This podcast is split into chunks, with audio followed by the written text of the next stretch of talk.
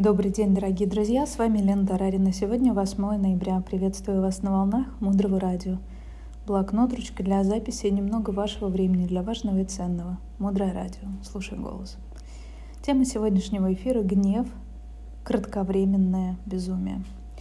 Ничего не начинайте в гневе. Глуп тот, кто во время бури садится на корабль. Задумайтесь, как часто мы с вами, насмотревшись на проделки конкурентов, их поступки, на их победы, их успехи, Думаем, а я сейчас сяду и придумаю, а я сейчас сделаю, а я сейчас тоже что-то изобрету. И побеждать почему-то не получается. Бизнес почему-то сворачивается. Ответ на вопрос, стоит ли критиковать конкурентов, думаю, для вас очевиден гнев. Говорят наши учителя, это кратковременное безумие.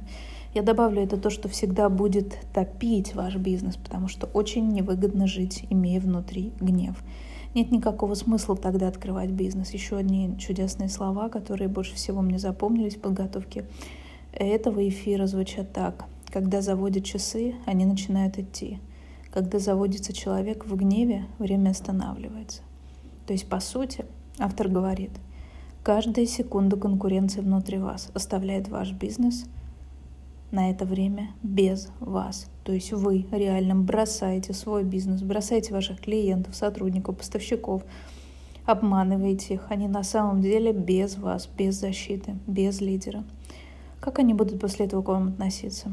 Не очень, потому что каждый раз, когда вас наполняет чувство гнева, важно помнить о том, что перед людьми стоит какой-то уже совсем другой человек. И любить этого человека, который в гневе, совсем не хочется.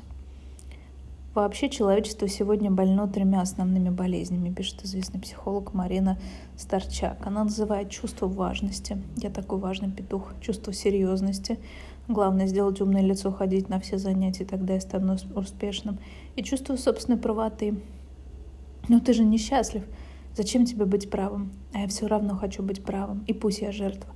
Но я же праведная жертва, буду страдать, но буду правым. И пока мы с вами не научимся выбирать счастье вместо важности, серьезности, чувства собственной правоты, лавины и страдания будут не сходить в нашей жизни каждый день. Люди часто заполняют гневом пробелы в своем рассудке. Мы говорим о том, что конкуренция – это удел глупых людей. Продолжать гневаться – все равно, что схватить горящий уголь с намерением бросить в кого-то. Ведь всегда обожжешься сам. И есть такие люди, у которых все очень плохо в жизни. Плохо потому, что они взяли горящий уголь в правую руку, обожгли ее, но уголь не долетел до обидчика. Потом они взяли уголь в левую руку и тоже пытались бросить конкурентов, но он тоже не долетел. Потом они ногой пытались бросить, обожгли ногу, одну, вторую, локтем. И, естественно, они обожгли все свое тело. Именно так выглядим мы, когда направляем энергию своей жизни, такую драгоценную, на сражение с ветряными мельницами конкуренции. Амар Хаям, подтверждая эти слова, написал «Когда в человека кидаешь грязь, помни, до него она может не долететь, а на твоих руках обязательно останется». В христианской традиции есть высказывание «Видя дьявола в других, мы перестаем видеть Бога». А можно ли сделать мир лучше, если ты перестаешь видеть Бога?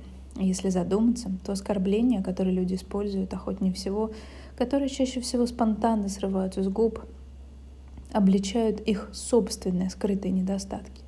Естественно, ведь каждый человек ненавидит то, на что он сам на самом деле похож. Нас раздражают не люди, а их мысли, их решения, слова, поступки, ибо они всегда напоминают нам, что мы в себе это еще не победили.